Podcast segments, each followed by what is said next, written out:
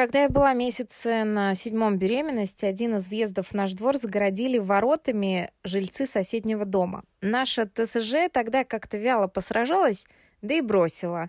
А я оправдывала свое неучастие только тем, что в тот момент мне было, ну, вообще не до борьбы за дворовые проезды. Это и сейчас, надо сказать, меня немного утешает всякий раз, когда я не могу выехать в удобную сторону. А чем вы оправдываете свое неучастие в вопросах жизни двора? На днях у меня в ленте появилось сразу несколько историй о строительстве домов внутри существующих, сложившихся кварталов. На юго-западе история моей коллеги по эху Москвы, журналиста Алены Вугельман, и в центре, на Первомайской Мичурина. Это история редактора информагентства ЯН Анны Косюковой. Оба случая — это негодование жильцов э, из-за отношения застройщика, из-за формальности инструментов учета мнения местных жителей, ну и, конечно, из-за самого факта появления большого дома по соседству. Я тут сразу, знаете, должна пояснить, что вот лично мое отношение к точечной застройке, оно не такое категорично негативное, как у большинства – Тут постарался один мой спикер, архитектор Илья Заливухин, адепт точечной застройки. Вот короткие выдержки из интервью с ним. Срочно надо перестать а, бояться а, строить и развивать точечно центр города. Значит, что при строительстве вот этих миллионов квадратных метров город должен затратить огромное количество э, миллиардов рублей. И обеспечивать застройщика инфраструктурой. Абсолютно. И ВВП от этого города не растет. Потому что ты делаешь не двор-колодец темный, без инсоляции, а ты сохраняешь зелень, ты делаешь хороший вид, у тебя есть регламент. Интервью с Ильей Заливухиным о точечной застройке как о благе для города можно посмотреть на моем YouTube-канале «Эпоха застроя». А сегодня здесь, в подкасте, мы представим, что ведем разговор только о тех случаях, когда права жильцов действительно ущемляются, и посмотрим на ситуацию только лишь с их стороны, и вообще поймем, что им делать и как себя защитить. Как бороться, скажете вы, если с одной стороны ничего не смыслящие жители, а с другой мощный застройщик с тяжелой техникой? Как бороться, если инструмент под названием «общественное обсуждение» чисто формализм и ничего не решает? А у меня вопрос. А вы ходили на эти обсуждения? Вот вы интересовались своими правами на землю в вашем дворе? Или, как я, тоже прикрываетесь тем, что лично вам совсем не до этого. Вот это моя хата с краю, да? У меня сегодня история активистки Светланы Бутеровой с Уралмаша, которая с компанией единомышленников уже трижды защитила двор от точечной застройки и продолжает защиту до сих пор. Также в выпуске Алена Вугельман с рассказом о том, что происходит рядом с ее домом на юго-западе в Екатеринбурге и как она вникает в вопросы застройки территории прямо сейчас – и комментарий Андрея Винницкого, адвоката, доктора юридических наук, заведующего кафедрой земельного, экологического и градостроительного права Уральского государственного юридического университета. Весь порядок действий для жильцов на случай возможной застройки двора я даю в описании к этому выпуску, а еще в моем инстаграме о Павлова. Предложить тему, стать героем и по вопросам сотрудничества пишите туда же, в инстаграм о Павлова. Поехали!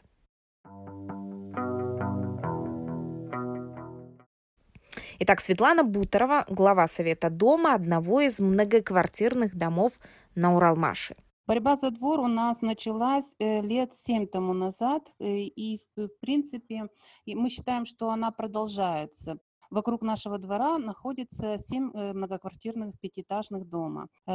Узнали случайно о том, что в нашем дворе собирается строиться нежилое здание. Инициативная группа обратилась э, в администрацию, в министерство с запросами и более подробно узнали наименование юридического лица застройщика, который планировал сделать проектную документацию на данное строительство, Получилось, что мы приостановили застройщика, который планировал возводить здания с нежилыми помещениями. С чего начинают э, застройщики определять земельный участок?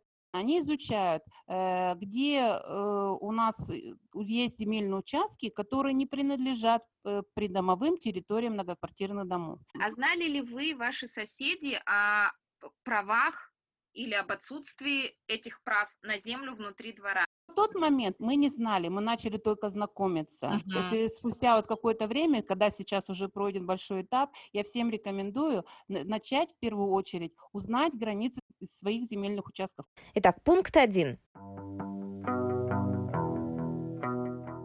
Ни название фирмы-застройщика, ни что за здание хотят построить, а кто владеет землей на этой территории. Вот что нужно узнать первым делом. Лучше прямо сейчас это сделать, пока во двор не заехала строительная техника. Но в самом деле, если ваш двор застроят, то так ли важно, какая компания это сделает? Где взять достоверную информацию? А у нас есть э, в 21 веке, и надо сказать, в России информационные сервисы на очень развиты, развиты даже больше, чем в других странах, которые принято называть, э, как говорится, прогрессивными. Uh-huh. И э, вся территория, она стоит на кадастровом учете. Есть публичный сервис, публичная кадастровая карта. Любой может ее открыть в интернете, либо воспользоваться приложением в смартфоне и закачать его и посмотреть картографический материал, что с территорией. И более того, это может быть как топографическая основа, так и подключена, подключена спутниковая основа, то есть наложением на э, Яндекс карты, Google карты. Вся э, территория будет в красных линиях с конкретными номерами. Это значит, что под конкретной территорией можно посмотреть, где дороги, э, территория общего пользования, а где конкретные земельные участки. И любой может сориентироваться на местности и понять, где какая земля каким образом нарезана. И, собственно, из первичных данных, из публичной кадастровой карты уже создается впечатление, где какие земельные участки, и можно предположить, чьи они. Но чтобы удостовериться до конца, чьи они, с помощью нескольких кликов можно пройти сервис э, единого государственного э, э, реестра недвижимости и заказать выписку. И в режиме онлайн она тоже приходит в считанные э, минуты или часы, но редко задержки бывают до дней – где э, дается информация, какой земельный участок, кто правообладатель, с какого момента, какое разрешенное использование земельного участка. И вот тогда уже создается первое представление о том, чья земля. В каком она вообще статусе может быть, чтобы людям начать чесаться и волноваться? их земля не их земля. Да, да, да. да. Они считали своей не земля, не своей земля. Смотрите, ну вот они могут увидеть свой многоквартирный дом, и э, там должна быть территория, помечена, которая относится к этому многоквартирному дому. Если эта территория входит в границы земельного участка, как, на котором расположен дом и необходима для его эксплуатации, ни о какой застройке этой территории, этого многоквартирного дома не может быть и речи. Почему? Потому что э, в соответствии с законом о введении в действие жилищного кодекса автоматически вся земля под многоквартирным домом находится в общедолевой собственности жильцов. Никто, кроме них, не может принять решение о возведении каких-то дополнительных объектов на территории, относящейся к их домам. А в их дворе может быть территория, которая не является общей долевой собственностью? По идее, может быть. И смотрите, как, какой момент. Если мы говорим о новой застройке, то, как правило, все земельные участки, они отводились под строительство уже в конкретных границах и уже стоят на таком, на учете в таком качестве. Ну, представим, э, предоставить участок для цели строительства дома. Ну, возвели примерно в этих же границах, и дом будет стоять на учете. И немного другая история, которая касается застройки ну, предшествующих лет, особенно советского периода. Там ведь про землю не сильно рассуждали. Так называемая существующая застройка – и вот, как правило, точная застройка, она уплотняющая застройка, она имеет место э, там, где ну, стройка, э, предшествующие дома были возведены в советский период, и территория непонятно чья. В вашем случае это была земля все-таки ваша?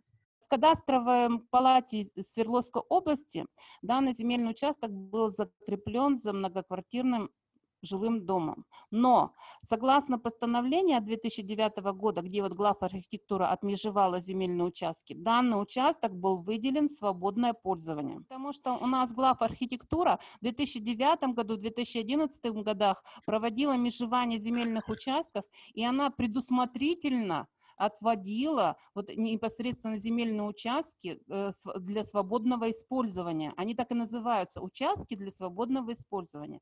Метраж этих э, участков колеблется. Он есть и тысячи квадратных метров, есть и три тысячи квадратных метров. Могут быть, конечно, какие-то разночтения. Реестры, они ведь формируются на основе переноса ранее имевшихся данных какой-то момент может, могут возникать какие-то нестыковки. Но есть общее правило, что приоритетом обладает сведения ЕГРН, реестра прав на недвижимость. Именно реестр прав на недвижимость и отражается на публичной кадастровой карте. Продолжаю узнавать о доме на Уралмаше. Жители устанавливают, что этот участок относится к одному из домов, ну, если мы говорим о дворе, да, к одному из домов этого двора. И можно спать спокойно, или это еще ничего не значит, и еще кто-нибудь может зайти и начать свои планы реализовывать на этой земле? Я не скажу, что могут спать спокойно, потому что есть просто отмежеванный участок по многоквартирный дом, а есть земельные участки, которые официально жители по, по, по собранию оформили в свою общедолевую собственность. Вот если жители оформили земельный участок в общедолевую собственность, то тогда жители, конечно, могут спать спокойно. Если же он просто отмежован и он не установлен как общедолевая собственность жителей, то, соответственно, администрация города может созвать публичные слушания и изменить э, границы земельного участка. А вот тут мы подобрались к инструменту под названием «публичные слушания». Послушаем Алену Вагельман о том, что из себя представляла эта процедура, когда рассматривалась судьба придомовой территории дома, где Алена живет. Во дворе жилого дома на Амундсена 57 в Екатеринбурге уже очень долгое время, э, даже когда я сюда въехала и покупала квартиру, э, находилось здание городской телефонной станции ГТС. А, оно очень близко находится к жилым домам, расстояние от моего окна до их территории буквально метров двадцать. И э, все началось внезапно, в середине августа мы заметили, что э, на территории э, появились машины, затем начали вырубать деревья, а, сразу же поставили по периметру дополнительные мачты освещения для электричества. И это, конечно, привлекло внимание. Никакой информации нигде не было, никакого паспорта объекта, никаких аншлагов, ничего нет с указанием вообще того, что происходит, кто строительная компания, что строится. Никакой информации здесь нет до сих пор. Когда мы поняли, что э, во дворе у нас происходят какие-то строительные работы, мы просто сами начали искать информацию в интернете и нашли информацию о том, что, оказывается, в Екатеринбурге проходили общественные слушания э, по поводу э, того, что по этому адресу будет происходить застройка. Компания Sinara Development будет строить здесь 26-этажное жилое здание. Вернее, эта процедура называется общественное обсуждение, и проходили они на сайте администрации города Екатеринбурга с 19 мая по 23 июня. А, на самом деле в них принял участие, судя по, опять же, открытым источникам, принял участие всего один человек, который был не согласен с проектом. Он написал, почему он с ним не согласен. Один участник общественных обсуждений. В результате общественные обсуждения закончились в срок, и если зайти на сайт и прочитать, вы поймете, что э, как там написано, комментарий участника не был принят во внимание, и вообще, как выяснилось, результаты общественных обсуждений имеют рекомендательный характер. Про э, публичные слушания или общественные слушания, как их корректно называть, это процедура, которая ну, считается таким формализмом, ваше мнение, безнадежный ли это формализм или есть все-таки шансы влиять на ситуацию? Кроме того, да. любопытно, конечно, есть ли у кого-то обязанность информировать об этих публичных слушаниях, потому что, как в случае с домом э, застройщика «Принцип» на улице Первомайской, э, объявления об этих публичных слушаниях, ну, словно издевка, появились, когда уже дом практически сдан. Ну, публичные слушания или второй побратим термин специальное общественное обсуждение э, это такая процедура, которая предполагает вовлечение общественности в обсуждение каких-то градостроительных решений. Э, эта история, она достаточно уже с годами, но она постоянно меняется. Э, но я бы здесь сразу сказал два «но», минимум два «но». Не все подлежит обсуждению, я даже добавил, далеко не все, во-первых. А во-вторых, результаты этих обсуждений юридически не являются обязательными для органов власти. То есть обязательно в ряде случаев их проводить, но не обязательно ими руководствоваться. То есть выслушать надо, а уж прислушаться, это уже вопрос такой э, э, отзывчивости власти к А зачем тогда их проводить? А, ну, демократия, как зачем? Если люди оказываются в той ситуации, когда уже заходит техника на объект, там реально ли что-то изменить, как вам кажется? А насколько готовы люди?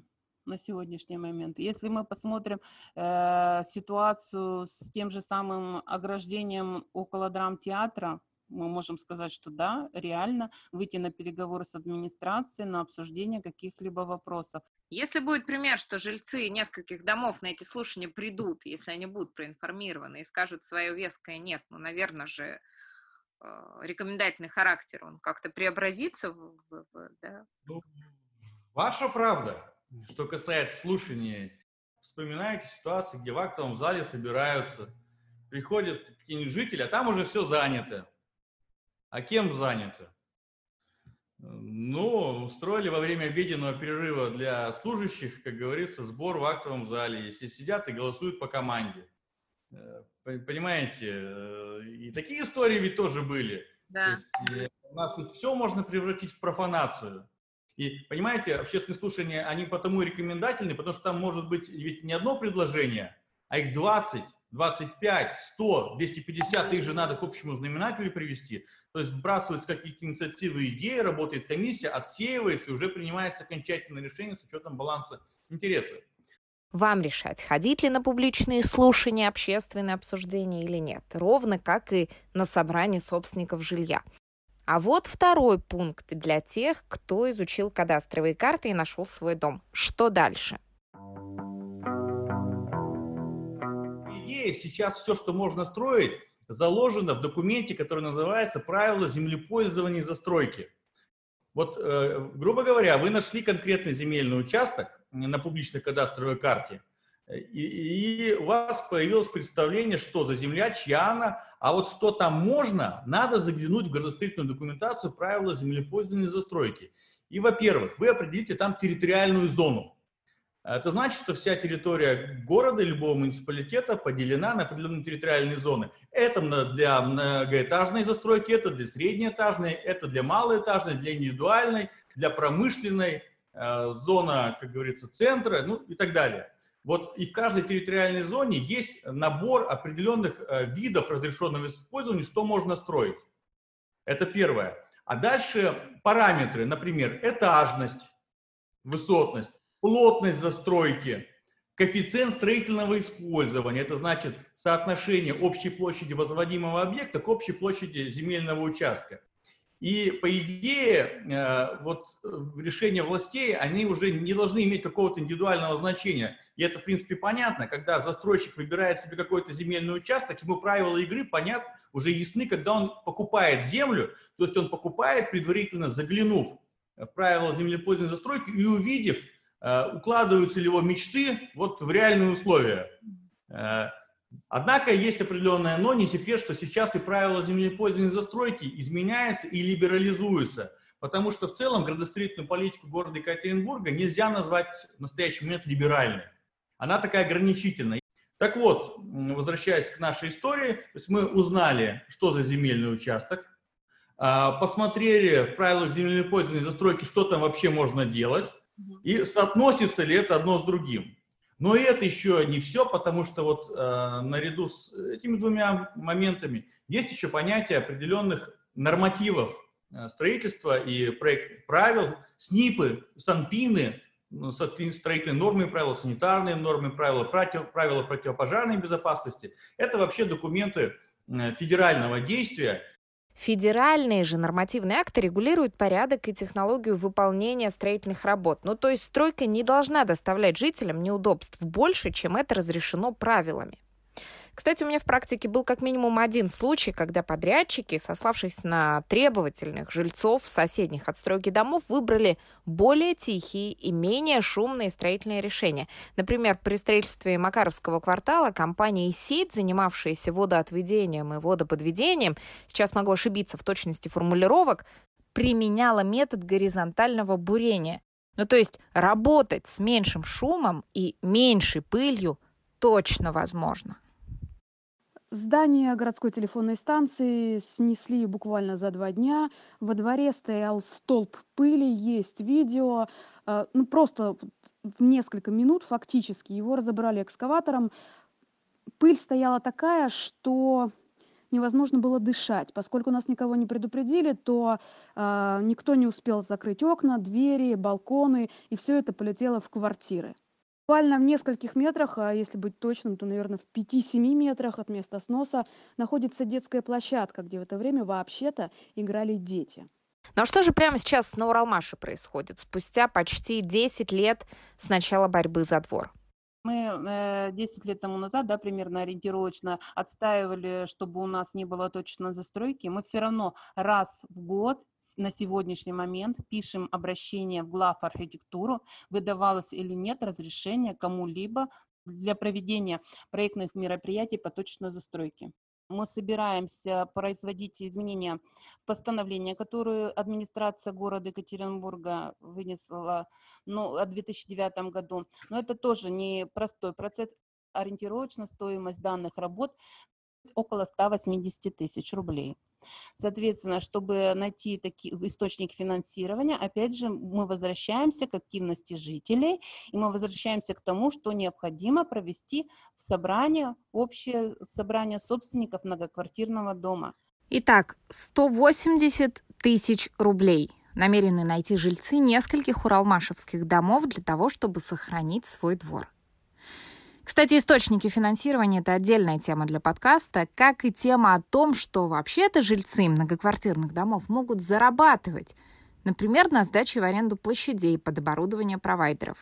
Вот вы, к примеру, знаете, куда ваша управляющая компания тратит деньги, которые получает от провайдеров? 180 тысяч рублей мы найдем, говорит Светлана Юрьевна. А кто мы? Мы — это такие они, какие-то космонавты, спасающие планету. Соседи, кто-то. Хорошо, когда среди соседей есть такие «мы». А если таких нет, то кому-то надо такими стать. Ну и мы вернулись к необходимости ходить на собрания. Ну, конечно, если хотим попытаться защитить свой двор от застройки. Кстати, эта борьба очень непростая для активистов, сулит бонусы в конце. И я не только о победе над застройщиком. Э, мы как-то объединились и выходили на обсуждение, встречались с застройщиками, э, к нам застройщики выходили на местность, мы вызывали их на переговоры, э, инициативная группа сама выходила в администрацию. То есть, конечно, все ложится на плечи инициативной группы. Особенно было тяжело в том плане, что в то время мало доверяли люди все почему-то считали, что э, инициативная группа за какое-то вознаграждение представляет чьи-то интересы. И очень настороженно к этому относились. Кто-то не верил, говорили, что э, у них все куплено, у застройщика все куплено, за все заплачено. В сегодняшний момент жители у нас рады в том, что нету точно застройки. Жители рады, что на этом месте у нас находится единственная детская площадка. Люди увидели результат, и люди сейчас понимают, что это того стоило и жмут вам руку при встрече, наверное. Да? Вы знаете, самое что интересное, э, соседи соседних домов стали знать друг друга. Мы очень многие даже стали здороваться, общаться. У нас даже был случай, что когда управляющая компания э, привезла землю на детскую площадку, чтобы разбить клумбы, собрались жители со всех э, многоквартирных домов, потому что мы уже сдружились, обзвонили инициативные группы, и у нас был такой массовый субботник. Люди вышли со своими ведрами, с рассадой, и мы обустроили детскую площадку. Поэтому, в принципе, э, считаем, что вот это противостояние а точно застройки соседей объединила не только многоквартирного дома, но и двор, дворовой территории. Тема точечной застройки – это тема отношения нашего к нашей собственности. Мы еще не разобрались даже, что нам принадлежит, а уже хотим что-то отстаивать. Ну вот не забавные ли мы? Это подкаст «Чья крыша?». Подсказать тему, стать героем по вопросам сотрудничества – это вам в мой инстаграм. О Павлова. Дети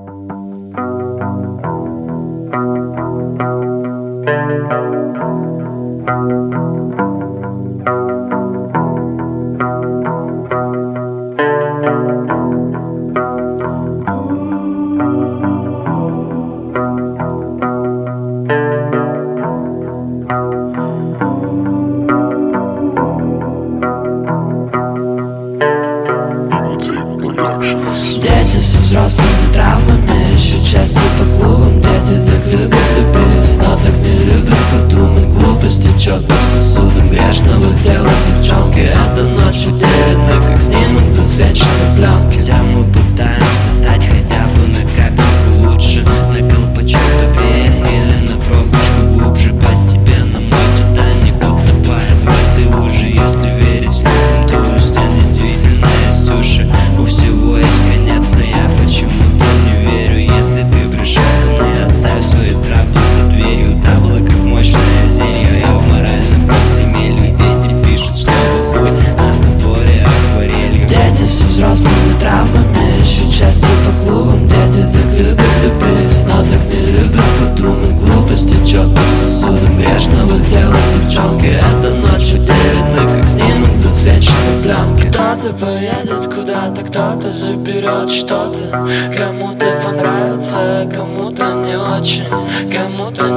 хватит, а кому-то будет слишком. Если мы делаем грязь, то мы делаем чисто. Я сижу на диване, baby face звонит фейстайме. Пусть вет, пусть ранник, when wet, well sunny Я курю на диване в первом утровом тумане Пусть вид, мани, пусть пусть вид, мани Но дети со взрослыми травмами Так не любят. Взрослых девственницы Любят. Секс, девственницы любят. Пошлых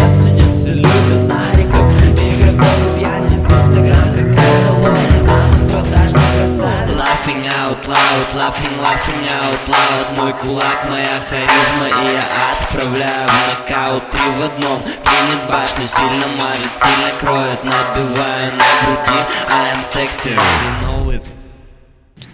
Дети со взрослыми травмами Еще часто по клубам. Дети так любят любить Но так не любят подумать. Глупость течет по сосудам. Грешного тела девчонки. Эта ночь утеряна Как снимок пленки Дети со взрослыми травмами Еще часто по клубам. Дети так любят любить Но так не любят подумать. Глупость течет по сосудам. Грешного тела девчонки. Эта ночь утеряна Как снимок засвеченной пленки